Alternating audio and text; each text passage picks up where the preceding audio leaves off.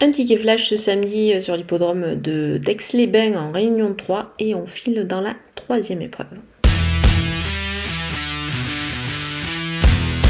Le numéro 4, Regards, a réalisé des débuts plutôt prometteurs sur l'hippodrome de Vitel. C'était sur les obstacles évidemment.